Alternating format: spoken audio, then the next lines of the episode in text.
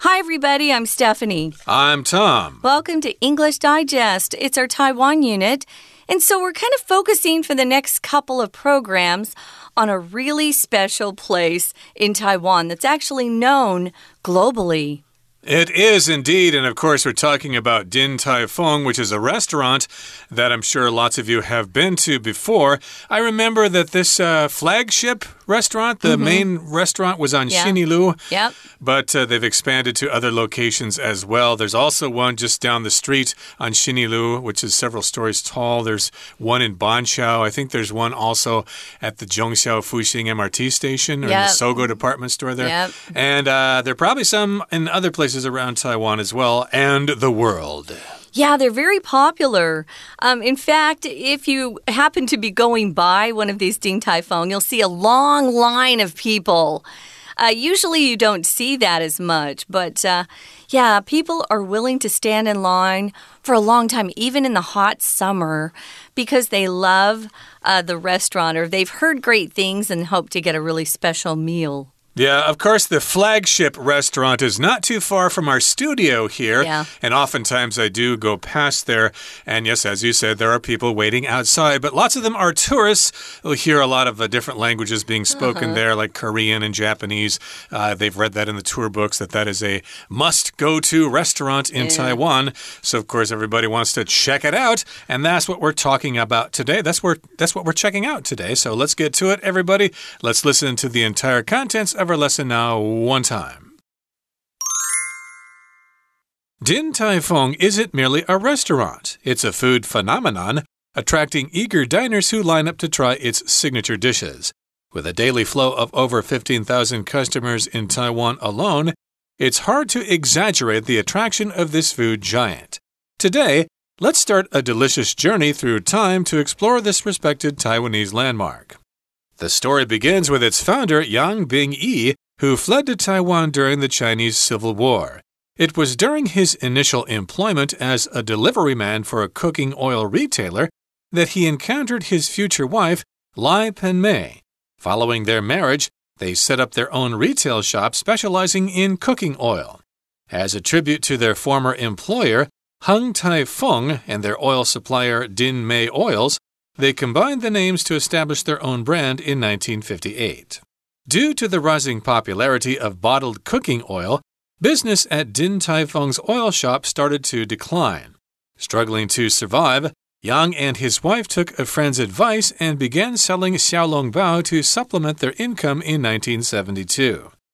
Little did they know that these humble Xiaolong Bao would become a game changer.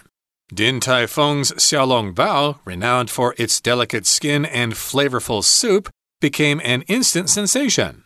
As their business flourished, the couple made the decision to transform their oil shop into a full scale restaurant. In 1993, Ding Tai Fung was voted one of the top 10 restaurants by the New York Times, marking a significant milestone for Taiwanese cuisine on the global stage. Okay, guys, let's start.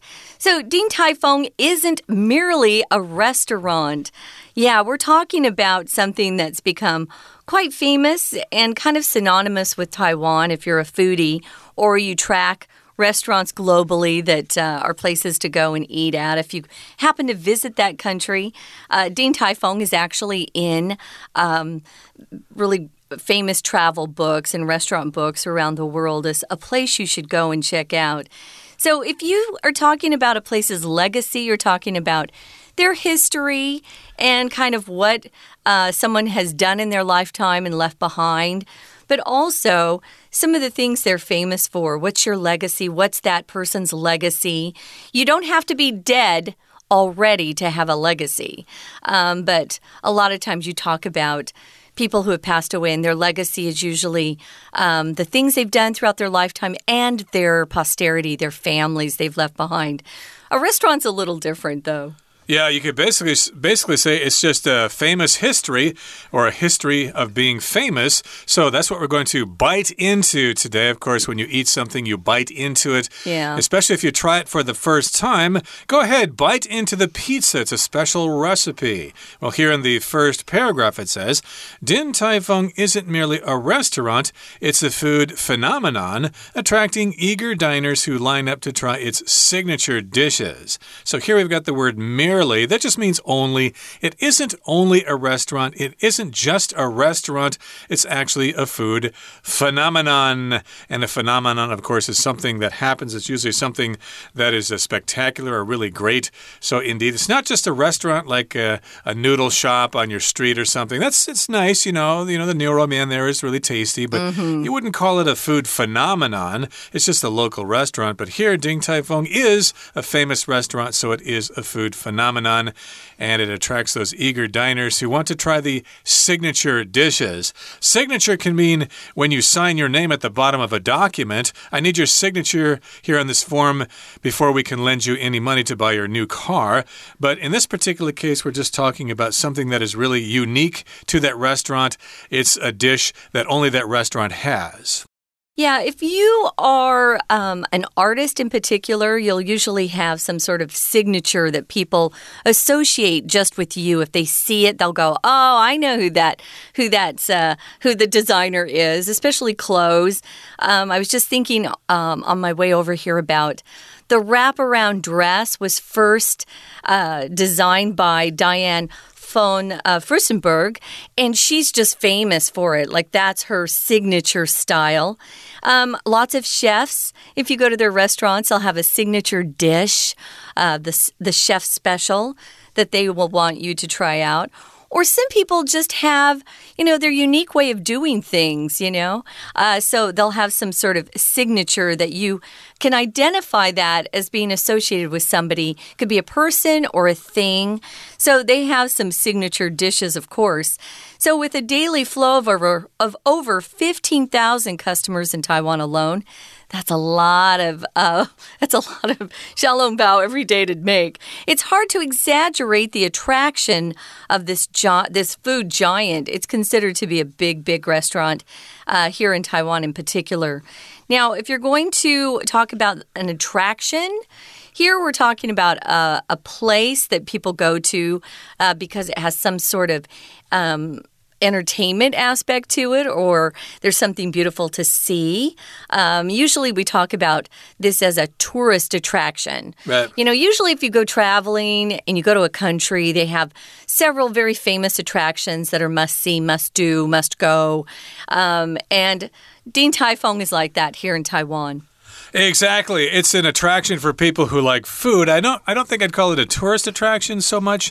Uh, that might be a museum or a, a, landmark or something like that. But oh, this I, is a, I don't know. I think it could be. I mean, you you've seen the lines, and uh, the people true, are coming yeah. from other countries. Oftentimes, you don't hear uh, Chinese, it's some other language. Uh, true. Anything that attracts people's attention or Yeah. brings them to it is a tr an attraction.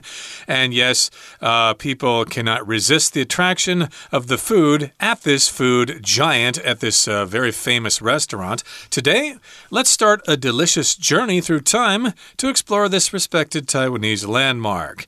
So, if you're taking a journey through time, of course, you're probably talking about the history of something. And this is a Taiwanese landmark. A landmark usually is something physical, an object or something in the landscape that people can see and recognize, like when you're driving from the south and you get close to Taipei. Oh, there's Taipei 101. It's a famous landmark in Taipei. Of course, uh, different cities in Taiwan have different landmarks or different uh, uniquely shaped mountains, for example, might be considered a landmark, like uh, uh, the Devil's Tower in Wyoming, the USA, is a famous landmark there. But uh, in this case, we're just talking about a place that's very famous, and people often associate Taiwan with this place. You know, oftentimes if I'm walking around streets, uh, maybe I've just finished a job and I'm trying to get home and I'm not familiar with the neighborhood, I'll often look up and see where 101 is. Mm -hmm. Because if I can see where 101 is, I know if I'm walking in the right direction. So, yeah, that's a true landmark. So the story begins with its founder, who actually founded this place. A founder is someone who um, started up some sort of organization or restaurant or store. They were the ones who began it. So we have a founder, and his last name is Yang, Yang being E, and he fled to Taiwan during the Chinese Civil War. So we know from this sentence that he came from uh, China. So, and when he got here, you know, he was. Uh, probably needing some work. So it was during the, his initial employment. Initial here means first. So his first job, initial employment, as a delivery man for a cooking oil retailer. Retailer is someone who sells something, and this person was selling cooking oil and he was delivering for them. That he encountered or ran into his future wife, Lai, Lai Pen Mei is her name. Yeah, Lai Pen Mei. Oh, so that first job was uh, pretty important for Mr. Yang in his life. It's basically where he met her. Yeah. And uh, following their marriage, after they got married, they set up their own retail shop specializing in cooking oil.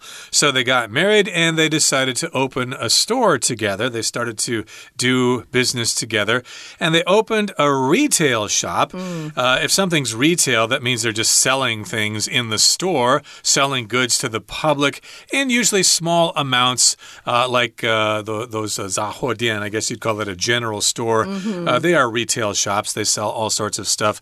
7 Eleven, Family Mart, etc., Hi-Life, they're all retail shops.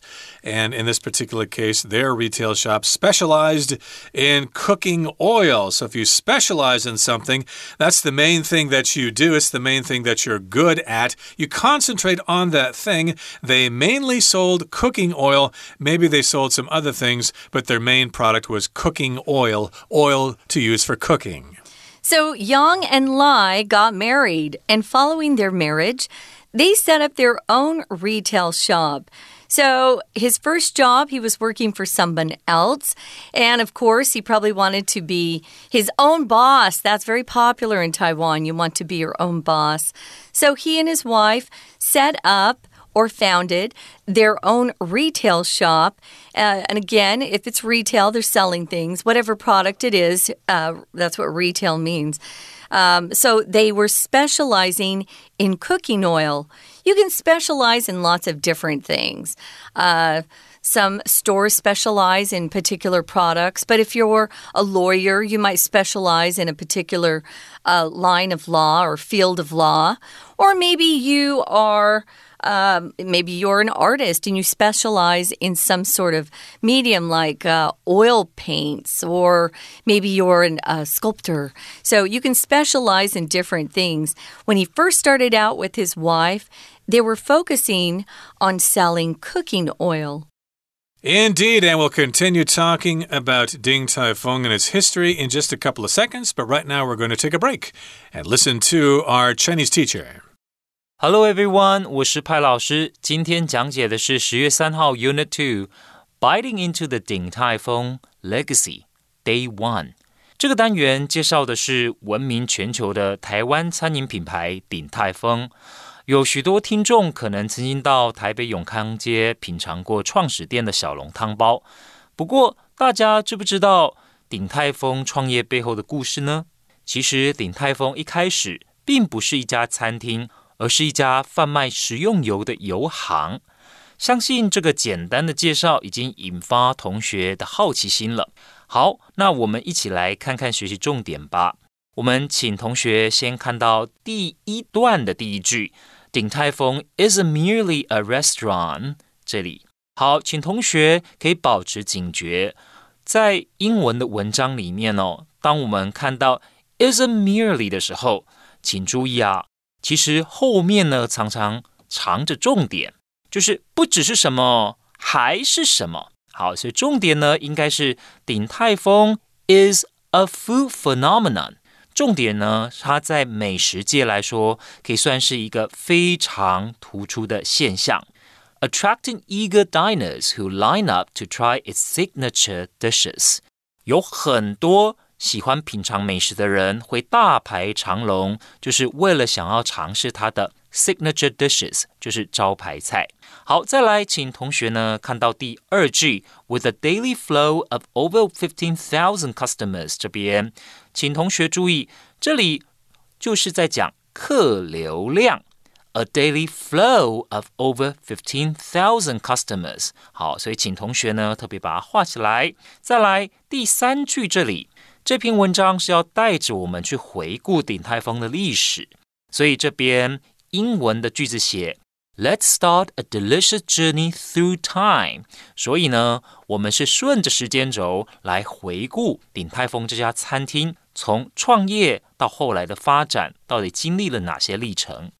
再来，请同学看到第二段的第一个句子，特别呢就是在关系子句逗点之后 who fled to 这边，请同学特别注意，这个逗点之后的关系子句是属于非限定修饰，因为鼎泰丰的创办人杨比尼先生，那他其实不需要任何的关系子句来做区别，所以这算是补充说明非限定修饰。再来第二点，请同学特别注意的是，fled to fled 这个字，它的原型是 flee。那 flee 呢，其实可以当做及物动词来用。所以呢，我们可以说，the defeated military leader was forced to flee China。所以呢，这位啊军事将领他被打败了，后来呢就被迫必须要逃离中国，flee China。那我们看到原文的这个句子 fled to，所以加了一个 to 的时候呢，其实是你逃到什么地方。再来，请同学看到第 二个句子 it was 这个句子，请同学特别从 during 开始挂号，那一直到 that 前面呢是又挂号，这个部分就是我们讲的所谓分列句强调的地方。在这里呢，其实是要强调时间点，就是。鼎泰丰创办人杨秉仪一刚开始在使用油油行送货的时候，遇到了他后来的妻子。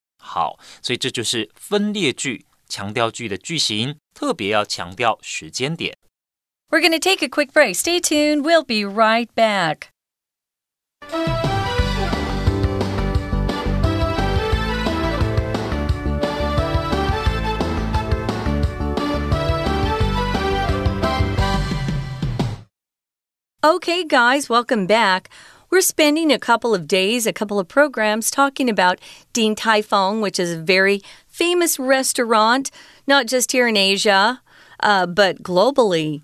Uh, they've made um, some very famous. Uh, review books for cooks or for restaurants. You know, if you want to go to uh, a famous place, it has been rated or ranked highly by food critics you will want to go to Ding Tai Fung.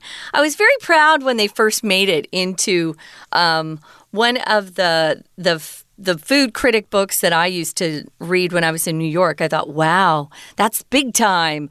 They're pretty famous. And so I had to go. I liked the food a lot. And it was the only place, Tom, in Taiwan where I actually felt like I was in America because they kind of push you out if you stay too long. Right. And in most restaurants in Taiwan, they just let you sit there for a long time. Uh, unless it's uh, lunch hour, maybe they're trying to get people, uh, they want to turn over tables, that's what we call it. They want um, other guests to sit down so they can make more money. But indeed, Tai Fung, they would come by the table and they'd, it was almost like, Are you done? Are you done? Are you done? They got people waiting outside, yeah. so yeah, they have to uh, move yeah. people through.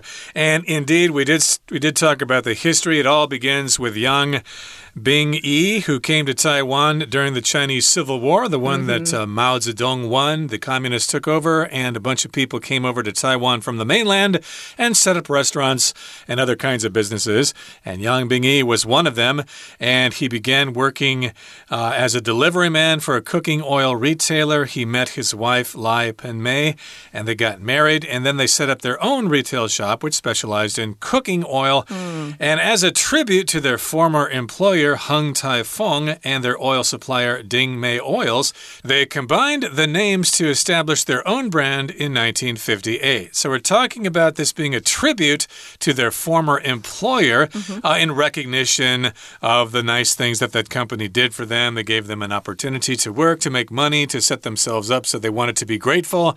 And of course, uh, they did this as a tribute to their former employer. They took uh, the word uh, the words Fung from the name of that company, and mm -hmm. then they mm-hmm. took the name Din from Din Mei Oils and combined them. They used them together to establish their own brand in the year 1958. Yeah, that was a while ago. I always wondered why they had that name or the restaurant had that particular name. Um, so, due to the rising popularity of bottled cooking oil, business at Din Tai Fung's oil shop started to decline. So things were a little different back then. Uh, people weren't buying their uh, bottled cooking oil like we do today in grocery stores. Uh, there was a different way of selling oil. So if something starts to decline, it's going down. Um, Sometimes, if you're driving on the road in an English speaking country, it will have warning signs like uh, steep, steep incline or steep decline, mm -hmm. uh, which is warning those big trucks. Better be careful. Uh, you don't want your brakes to go out while you're uh, going down a steep decline. So, decline means to become smaller or fewer or less or just to decrease in some way. So the sales were decreasing. They weren't getting enough sales. Okay, yes, you could say the crime rate is declining, the uh, mm. birth rate is declining. They're all going down in numbers. And struggling to survive, Yang and his wife took a friend's advice and began selling xiaolongbao to supplement their income in 1972. So they were struggling to survive. They weren't making enough money. They were afraid they may have to close their store. But then a friend of theirs uh, had some advice. Well, here's what I think you should do, okay? I have some advice for you. Uh, maybe you should sell some food like xiaolong bao. Okay, you can supplement your income, and they began doing that in 1972. So maybe the friend had tried their xiaolong bao before and thought, hey, you guys uh, really know how to make some good xiaolong bao. You know, it's hard to find xiaolong bao that's that, that good. Yeah. So maybe you guys ought to make some and sell it, and you can supplement your income. To supplement just means to add something. They are going to make a little more money that way. Yeah, it just adds a little bit more to what you have. Um, I've tried a lot of xiaolongbao around Taipei area at least. Um, every time I see them and I'm walking by a place that sells them, I will buy some. I love them. So I can say that uh, they have some of the best tasting xiaolongbao I've had.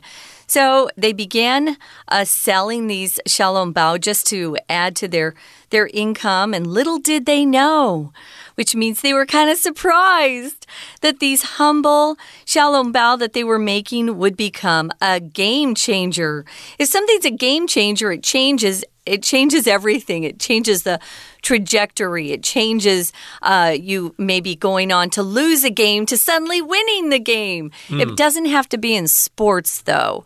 If you're a company and you haven't been doing well, but then you come up with a new product that people love, that's a game changer because it turns your um, Un, your, turns your uh, failure or your inability to um, do well into a success. So that's a game changer. Yep, so little did they know. That just mm. means they had no way of knowing back then.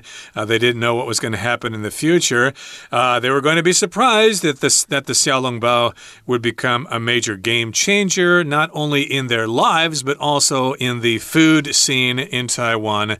And here in the final paragraph it says Din Tai Fung's Xiaolong Bao, renowned or famous for its delicate skin and flavorful soup, became an instant sensation. So that's one way we can describe the Xiaolong Bao here. They're famous or renowned for having delicate skin. Delicate is of a very fine quality. In this particular case, though, it's nice and thin and very tasty. It tastes good, but also feels good in your mouth when you chew it. And then it has this kind of soup inside the Xiaolong Bao that sort of bursts forth as you bite into it, and it's oh so tasty. It is a wonderful sensation. Yeah, when you bite into them, you need to make sure your mouth is completely closed. Otherwise, that juice can shoot out and hit you or maybe somebody else at the table. I've had that happen. So it is renowned or very famous for its delicate skin. Uh, delicate just means um, easily um, heard. It's very fine in texture or structure. Um, I love their xiaolongbao especially because of the skin. It's so thin, it's nice. And it's very difficult to make the skin that thin and have 18 folds. Remember, mm. um, they have a lot of beautiful folds that those. Uh, artists who make them uh, can do. I love watching them make them. So, is their business flourished, which means just really grew and did very well. The couple made the decision to transform their oil shop into a full scale restaurant. Full scale just means they serve other dishes, probably would have a complete menu for dinner and lunch.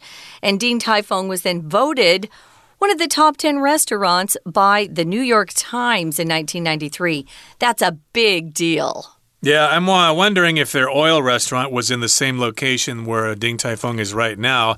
I kind of doubt it, though, because uh, the current location is uh, multi storied. Maybe is it three or four stories or something like that? Yeah. Plus other branch uh, restaurants as well. So, again, in 1993, Din Tai Fung was voted as one of the top restaurants by the New York Times, marking a significant milestone for Taiwanese cuisine on the global stage. So, yes, this happened way back in 1993. It probably happens in uh, other years as well. It's rated by, well, not only the New York Times, but other publications around the world as being a really great restaurant. So that marked a significant milestone for Taiwanese cuisine. Uh, if it marks a milestone, that means it's a major happening, it's a major event that they can take note of in their history. And of course, uh, it was a significant milestone for Taiwanese cuisine. Cuisine just means fine dining. I suppose there was another significant milestone uh, for Ding Tai Fung when Tom Cruise went there and he tried to make some some uh, xiaolongbao with the chefs there. I believe that happened about 10 years ago or oh, so. Oh, I'm sure, I'm sure.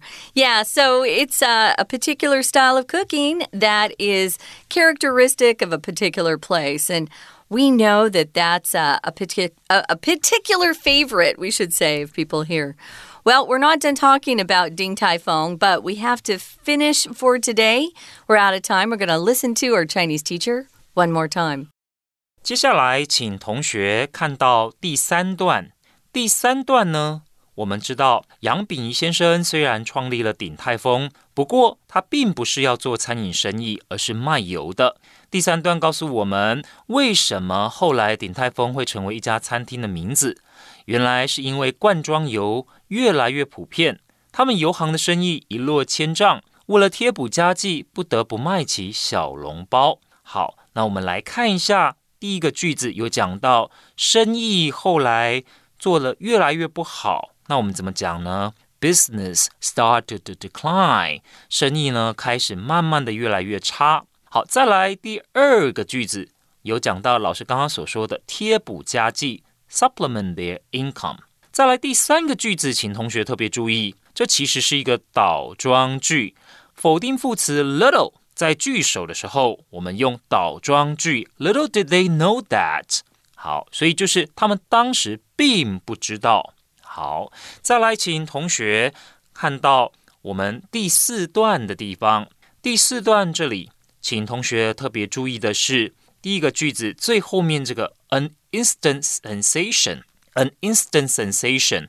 那也因为鼎泰丰啊小笼包面皮薄嫩，肉质鲜美，所以一下子就声名大噪了。那这个 instant 呢，就表示非常的快速、立即的；sensation 呢，就是这些引起轰动的人事物，我们可以用 sensation，an instant sensation，所以就一下子就声名大噪了。好，再来，请同学看到第二个句子的动词 flourish。flourish 本来呢是指植物它长得非常繁茂的样子，不过这里也可以用来形容。生意哦，他们的生意呢，后来变得非常的好。好，以上就是我们针对鼎泰丰这篇文章第一天课程所做的中文讲解。谢谢大家。